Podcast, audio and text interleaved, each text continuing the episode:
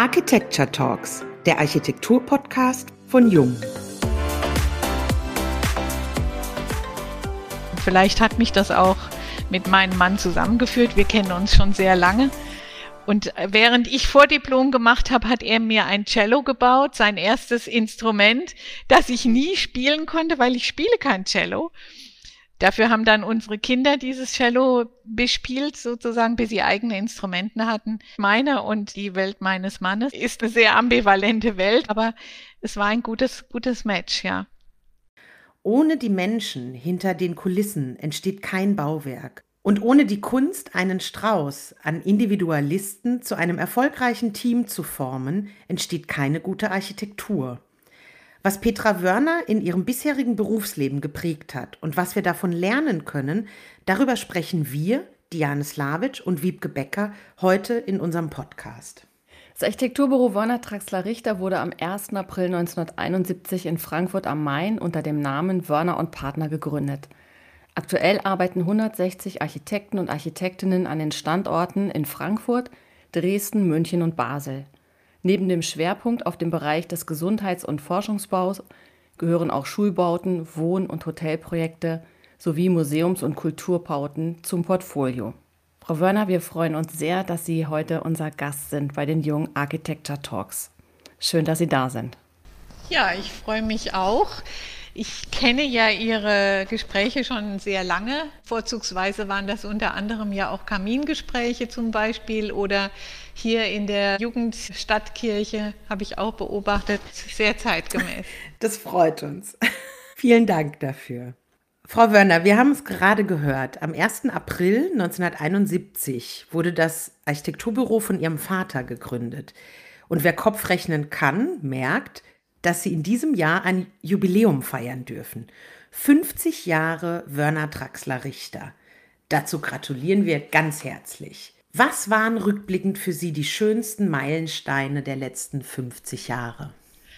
Ja, zunächst mal haben Sie ja Glück, dass ich schon so alt bin, dass ich eigentlich überhaupt in der Lage sein darf, auf diese Meilensteine hinzuweisen. Tatsächlich kann ich mich noch an die Bürogründung erinnern. Ähm, typischerweise startet so ein Büro ja im Keller des Einfamilienhauses und fängt dann an, sukzessive einen Mitarbeiter nach dem anderen äh, zu gewinnen. Und tatsächlich ist der erste Preis des Krupp-Krankenhauses damals 1971 ein erster Meilenstein gewesen, den mein Vater, der Herr Wörner, hat diesen Wettbewerb zum zweiten Mal gewonnen. Also sowas ist ja in einem Architektenleben auch schon eine kleine Sensation, dass man einen Wettbewerb zweimal mitmacht und zweimal den ersten Preis gewinnt und dann auch den Auftrag bekommt. Und das war die Gründung oder der Gründungsauftrag für das Büro. Und äh, das ist mir noch in lebhafter Erinnerung. Das war schon sehr bedeutsam zum damaligen Zeitpunkt. Natürlich würde ich als Meilensteine immer auch vorrangig die Projekte nennen, die wir bearbeitet haben in all diesen Jahren. Und ähm, das geht ja vielen Büros, die dieses äh, Alter erreicht haben, so. Wir haben ja im Prinzip an einer Stelle begonnen, Krankenhäuser zu bauen, an der die Nachkriegsgebäude schon längst hinter uns lagen. Deshalb gab es auch fairerweise erstmal nicht viele Projekte. Das waren immer einzelne Projekte, Individuen, die wurden beauftragt, dann abgearbeitet und dann kam das nächste Projekt. Und erst in unserer sogenannten zweiten Generation hat ähm, die Bauaufgabe begonnen, wieder Lebendigkeit zu erlangen. Also es wurden plötzlich Universitätskliniken vorrangig betrachtet, ihre Entwicklungspotenziale. Das heißt, wir haben zusätzlich zum eigentlichen Planen und Bauen auch angefangen, Liegenschaften an sich zu betrachten. Das hat ja nach dem Krieg zunächst mal gar keinen Vorrang gehabt. Nach dem Krieg war ja notwendig, Infrastruktur zu erstellen.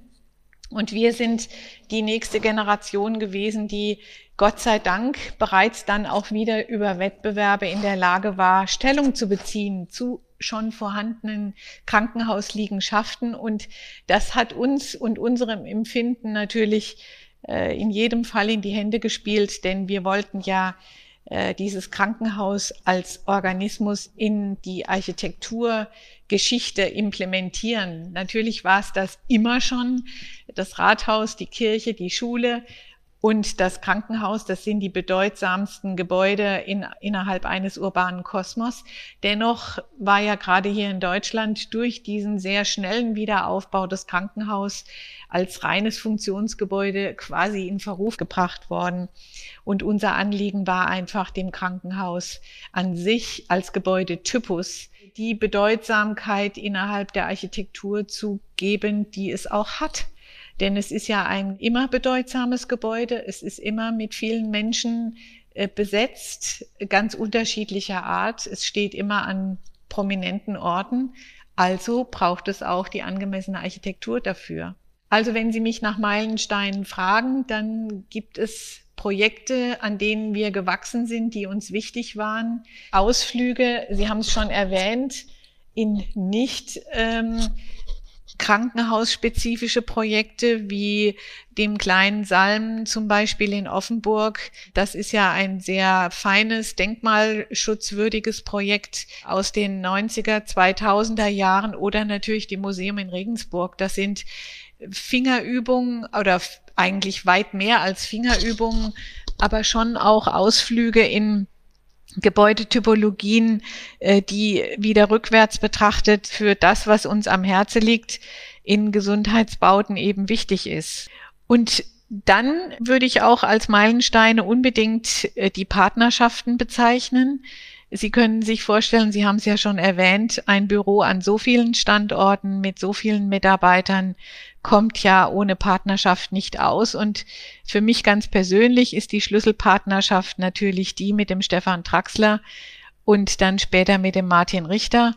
Wir haben uns sehr früh kennengelernt. Wir waren mehr oder weniger Studenten alle miteinander und sind bis heute äh, sehr eng verbunden und arbeiten mehr oder weniger äh, telepathisch zusammen. Und zusammenarbeiten ist ja nicht nur in so einem Fall äh, kreative oder entwurfliche Arbeit oder Zugewandtheit zum Bauherrn, sondern das ist ja auch Unternehmensarbeit. Mit so vielen Menschen müssen wir ja auch ein Unternehmen führen. Das ist natürlich eine sehr wichtige Voraussetzung und das wär, deshalb würde ich das schon auch als Meilenstein bezeichnen. Und jetzt bleibt uns ja auch nichts anderes übrig, ich habe es ja schon erwähnt. Unglücklicherweise habe ich ein gewisses Lebensalter erreicht und es geht meinen Partnern ähnlich. Das heißt, wir haben längst angefangen, die nächste Generation zu implementieren und auch zu schulen, uns sozusagen auszugucken, zu schulen. Und die steht jetzt längst an unserer Seite und äh, beginnt mit uns dieses Büro weiterzuentwickeln, denn sowas ist ja nicht statisch, sowas ist unentwegt im Fluss. Und jetzt erleben wir das, was offensichtlich mein Vater erlebt hat. Wir sind also in der Lage, in ganz schöner Großzügigkeit eigentlich alles das, was wir erarbeitet haben, weiterzugeben. Also das Netzwerk und alles, unser ganzes Wissen, dieses irre Fundament an Projekten. Und da sind wir wieder beim Wort Meilenstein. Das klingt fantastisch, Frau Werner. Ich würde einen Schritt noch mal kurz zurückgehen wollen zu dem Thema des Gesundheitsbaus. Das zieht sich ja eben schon sehr lange durch das Schaffen Ihres Büros. Sie haben es in einem Interview als wunderbare Aufgabe bezeichnet, weil von der städtebaulichen Einbindung in vorhandene Strukturen bis zur Atmosphäre des Patientenzimmers die gesamte Klaviatur des Entwerfens gedacht werden kann. Auf der anderen Seite beeinflussen jedoch auch viele äußere Faktoren, die nichts mit dem Bauen zu tun haben, die Entscheidungen. Wie haben sich aus Ihrer Perspektive die Anforderungen, aber auch die Freiheiten über die Jahre verändert?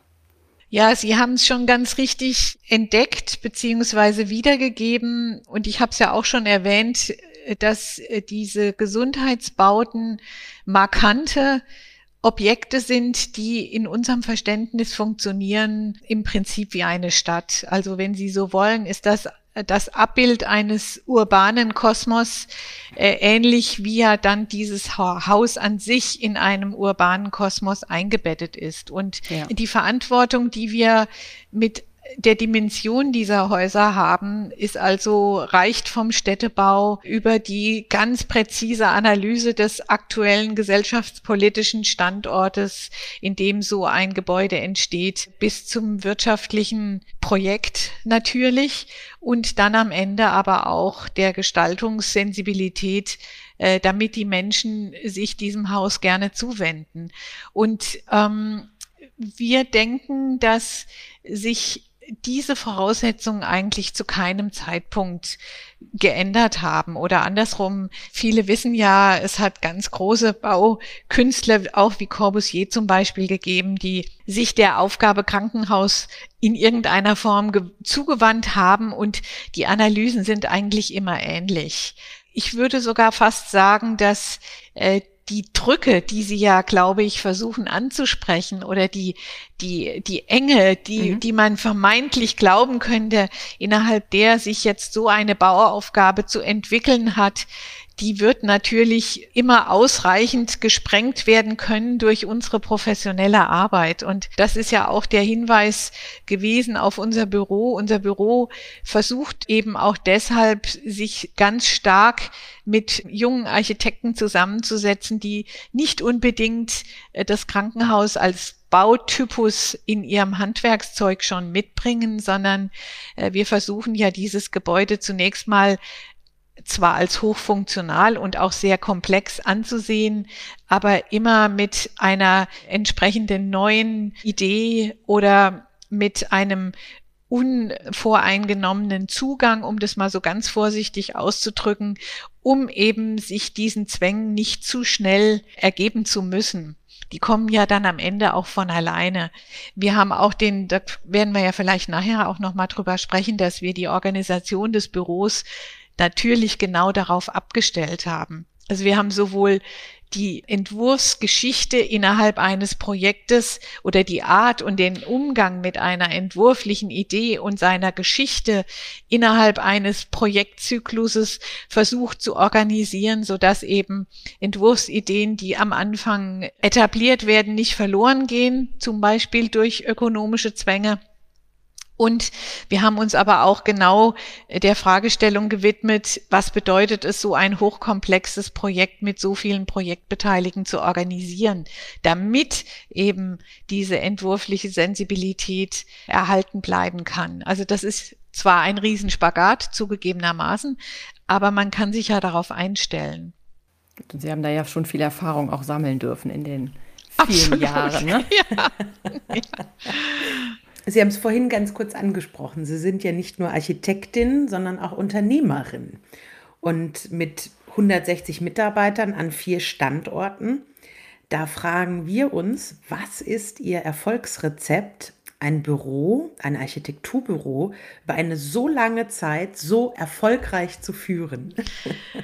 Also, ich sage es mal so ganz persönlich. Die ganz persönliche Antwort ist, dass ich der Meinung bin, dass wir eine hohe Bürokultur brauchen.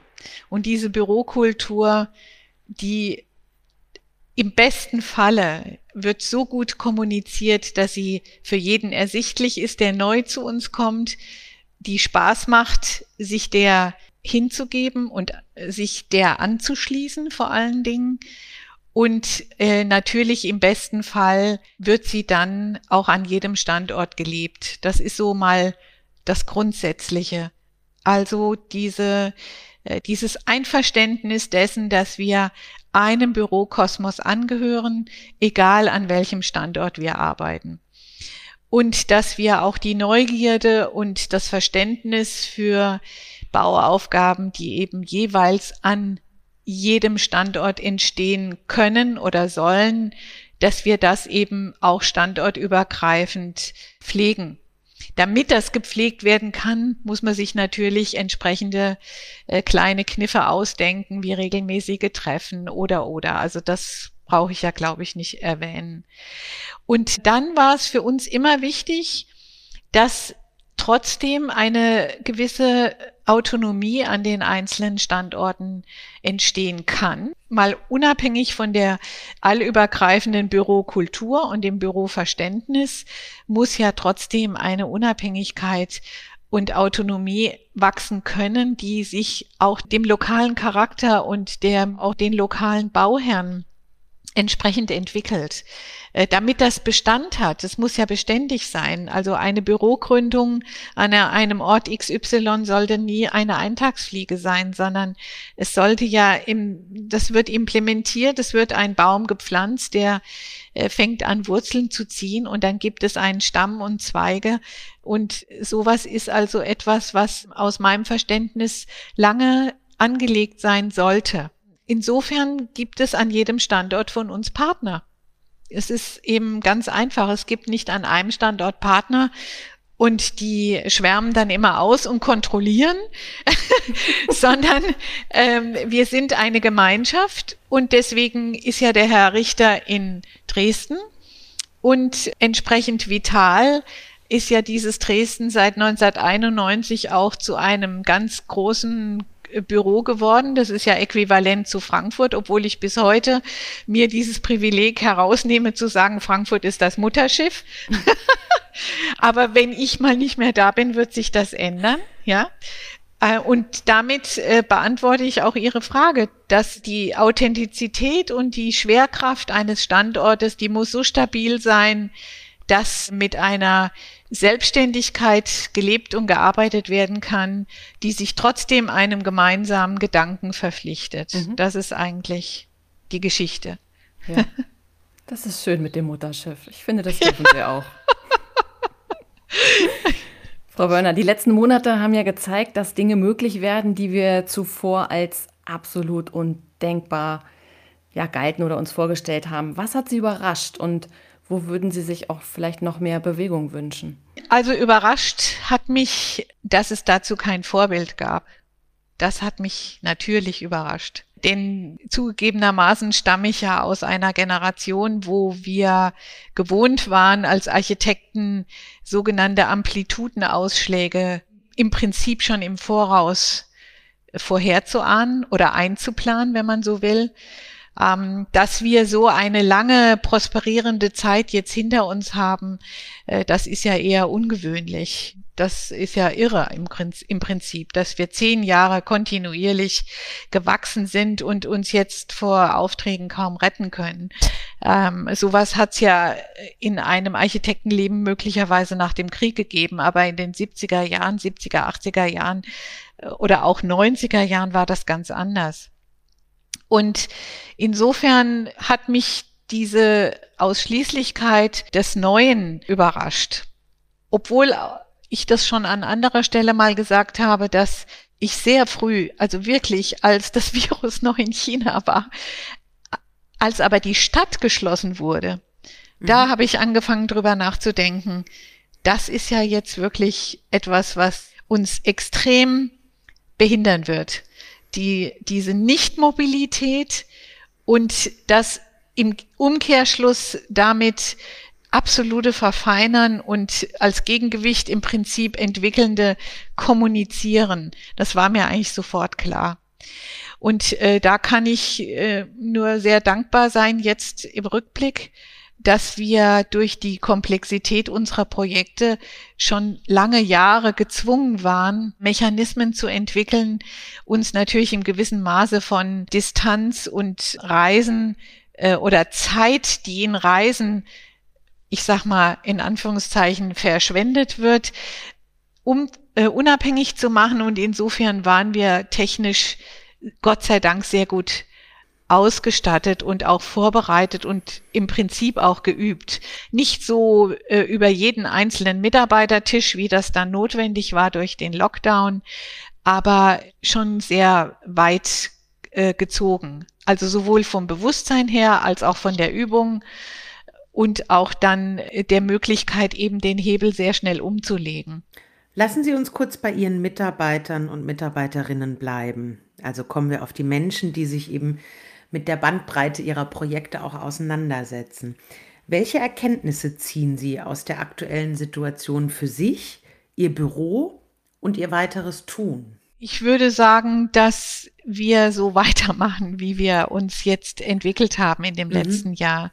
Worauf ich unglaublich stolz bin. Ich gründe mich zurzeit auf ein gutes Gefühl, dass wir äh, so zusammengerückt sind, dass wir in der Lage waren, mit einer schnellen und zugewandten Kommunikation im Prinzip wöchentlich immer die Sachstände analysiert haben, geklärt haben und kommuniziert haben.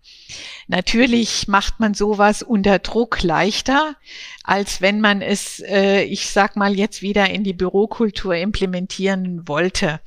Dann wird es sicher auch nur noch einmal im Monat sein. Aber wir haben den Ball gut aufgenommen und ähm, ein großes Vertrauen entwickelt und auch Mechanismen überlegt, wie man den sogenannten Homeoffice-Komposthaufen äh, gedeihlich umsetzen kann. Denn ich denke, das wird sicher ein Phänomen sein, was sich im Prinzip ja vorher angedeutet hat durch viele verschiedene unterschiedliche Lebensmodelle, dass wir ja dieses flexiblere Arbeiten brauchen. Und wir müssen uns überlegen, wie wir unsere Leistungsbereitschaft und auch das, was wir leisten müssen, um existent bleiben zu können, dass wir das daraufhin abstellen.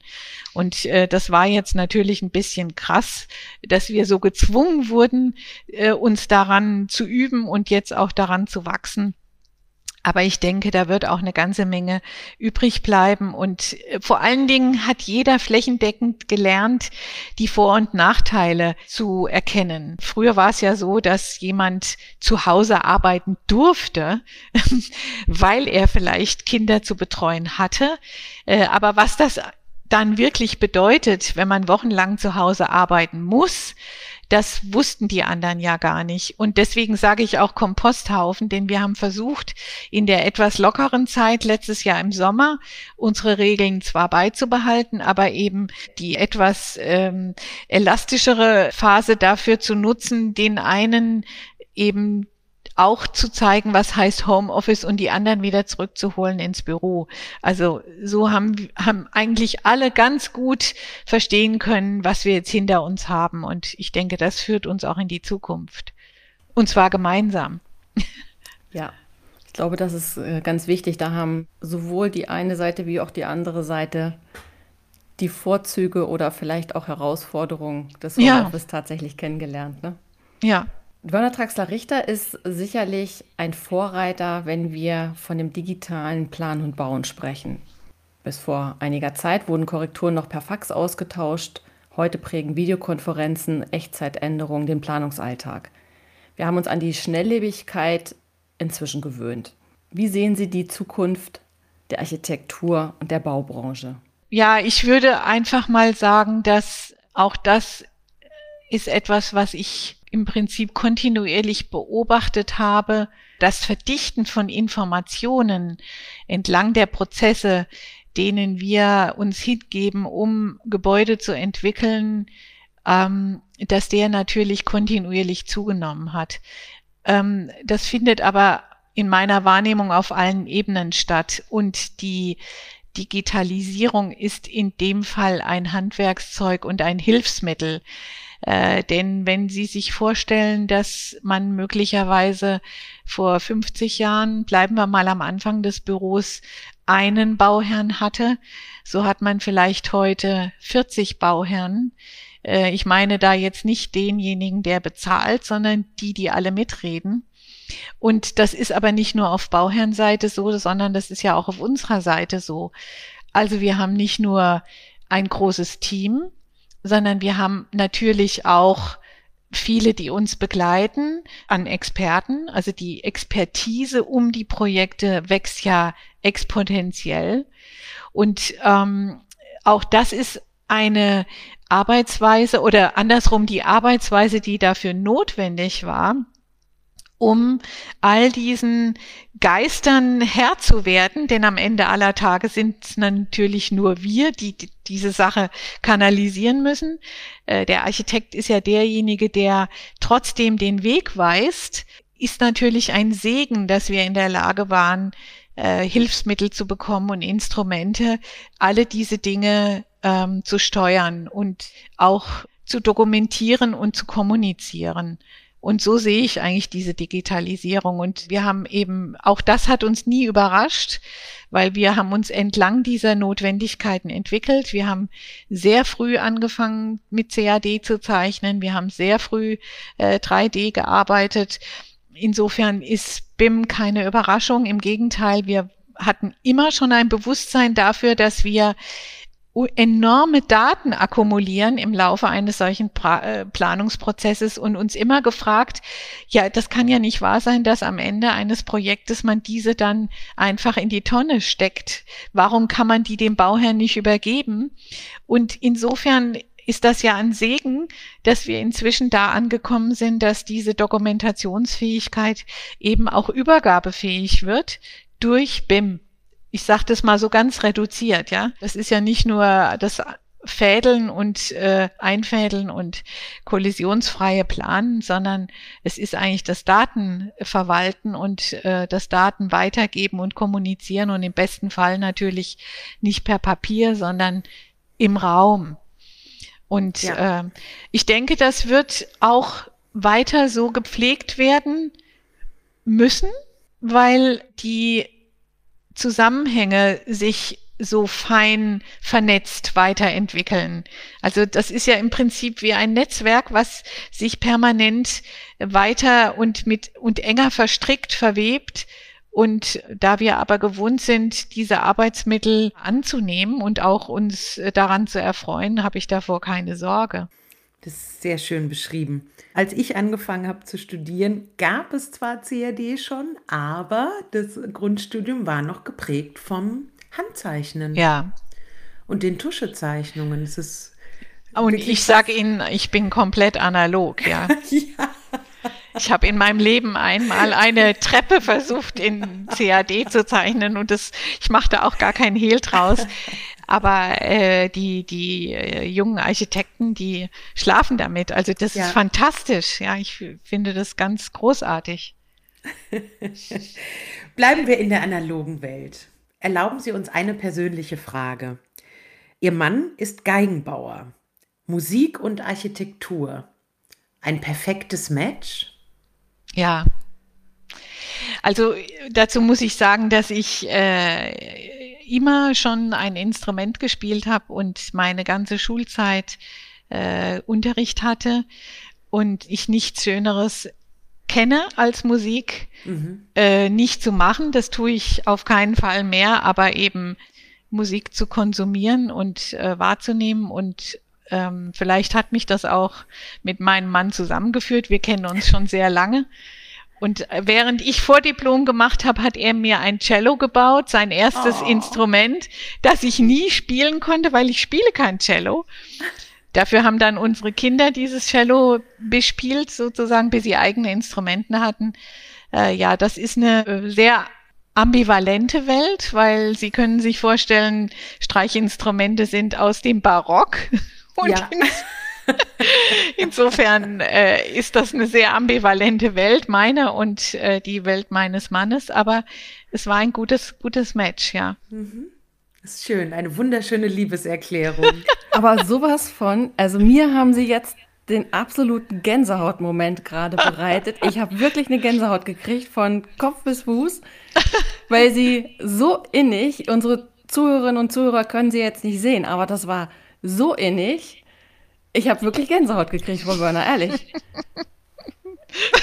Ich bin ganz gerührt. Ich bin ganz gerührt. Da mag ich mit meiner letzten Frage gar nicht um die Ecke kommen. Doch, kommen Sie, kommen Sie. Ja, mache ich auch. mit wem würden Sie denn gern mal einen Tag im Leben tauschen? Das ist ja eine irre Frage. Ich bin noch gar nicht auf die Idee gekommen, mir sowas vorzustellen. Jetzt dürfen Sie es. Ich kann es Ihnen nicht sagen. Ganz ehrlich, ist schwierig. Sie sind, Sie sind so mit sich im Rein, dass das vielleicht auch gar nicht ähm, gehen würde. ich weiß nicht. Ich, äh, ich, ähm, ich würde, glaube ich, gerne mal mit jemandem tauschen, der äh, sich mit geisteswissenschaftlichen Dingen beschäftigt. Das muss ich fairerweise sagen. Also das ist das die einzige Sehnsucht, die ich habe und die ich mir äh, in meinem Alltag ähm, in, in dem Sinne nicht erfüllen kann. Mhm. Äh, weil sowas ist ja mit einer Urlaubslektüre oder so, das kann man, ich meine, das kann man alles machen. Man kann sich ganz viele Bücher mitnehmen und dann vier Wochen lesen. Aber das meine ich nicht. Ich, ich würde tatsächlich, und so verstehe ich Ihre Frage auch, einen sogenannten Weltenwechsel vollziehen mhm. wollen. Und äh, der wäre gerne in einer Welt, die nicht äh, äh, dazu verdammt ist, ein Projekt oder eine Projektidee in eine Realisierung umzuwandeln, sondern die sich damit beschäftigt und auch äh, versenkt in Dinge, die vielleicht gedacht wurden, diese dann zu analysieren und zu reflektieren. Also das wäre so etwas, was ich mir wünschen würde. Und da fällt mir jetzt nicht ad hoc eine Person ein. Natürlich, es gibt immer Personen, die ich bewundert habe oder die ich auch bewundere, vorzugsweise Frauen. also Simone Weil zum Beispiel, das, es gibt so Frauen, die ich äh, immer beobachtet habe und ähm, denen ich mich nahe fühle oder denen ich gerne nahe gekommen wäre mhm. als Gesprächspartner. Und das äh, lässt aber so ein Leben, wie ich es geführt habe, nicht zu es geht ja, gibt ja auch nicht äh, einfach nur aussteigen, mal für eine gewisse Zeit. Der Stefan Traxler und ich, wir haben immer davon geträumt, dass man mal ein Sabbatical machen könnte und haben wirklich auch realistisch versucht, darüber nachzudenken, wie das gehen soll. Aber selbst als ich meine Kinder äh, ausgetragen habe, würde ich fast sagen, und ich habe kein Sabbatical gemacht. Also die, mhm. ich habe die dann mitgenommen wie eine Inderin beim Tee pflücken. Ja. ja. ja.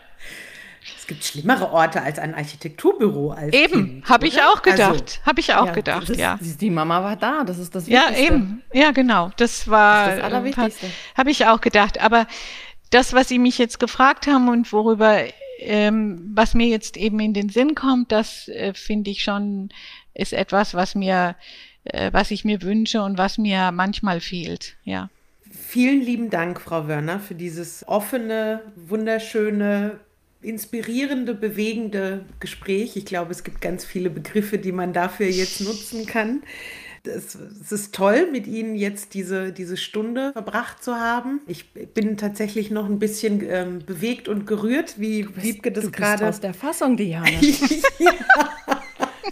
Oh, das gelingt wenigen Menschen. Sie haben uns verzaubert. Tatsächlich. Ich, deshalb finde ich dieses Format schön. Also ähm, ich habe mir auch gar nicht viele Gespräche angehört. Ich habe nur eins mir angehört, nämlich von Claudia Meixner und äh, Florian Schlüter. Ja. Und ich weiß nicht, ob Sie wissen, dass wir eben äh, zu viert mal gearbeitet haben in, im Windschatten meines Vaters, weil mein, der Herr Wörner war extrem großzügig mhm. und der Stefan Traxler, der Florian Schlüter, die Claudia Meixner und ich, wir haben mit ihm zusammen arbeiten dürfen. Mhm. Äh, oder er hat uns machen lassen, so könnte man es auch einfach sagen. Und dann haben sich eben unsere Wege und Biografien getrennt, aber wir sind immer noch sehr befreundet und sehr verbunden. Und äh, ich war unglaublich stolz, dass ich im Preisgericht fürs Polizeipräsidium war. Das ist ja der letzte Wettbewerb, ja. den die beiden jetzt gewonnen haben für dieses Quartier. Und insofern, äh, das meine ich eben mit dieser Kultur, äh, sind diese Verknüpfungen etwas, was man mal irgendwann anlegt, ohne zu wissen, wohin mhm. sie führen. Mhm. Und, und das ist schön, dass das immer noch so erlebbar ist, mhm. ja. Ja. und wenn es sein soll, dann führen einen die Wege irgendwann irgendwie wieder zusammen. Ja, auf jeden Fall, ja, auf jeden Fall. Na, dann freuen wir uns umso mehr, dass Sie sich Zeit genommen haben für dieses Gespräch mit uns. Es macht Spaß, es ist wirklich schön. Ja, Sie machen das gut. Dankeschön. Wir, sind, wir können nur so gut sein wie unsere Gesprächspartner. Ja. Das ist immer so.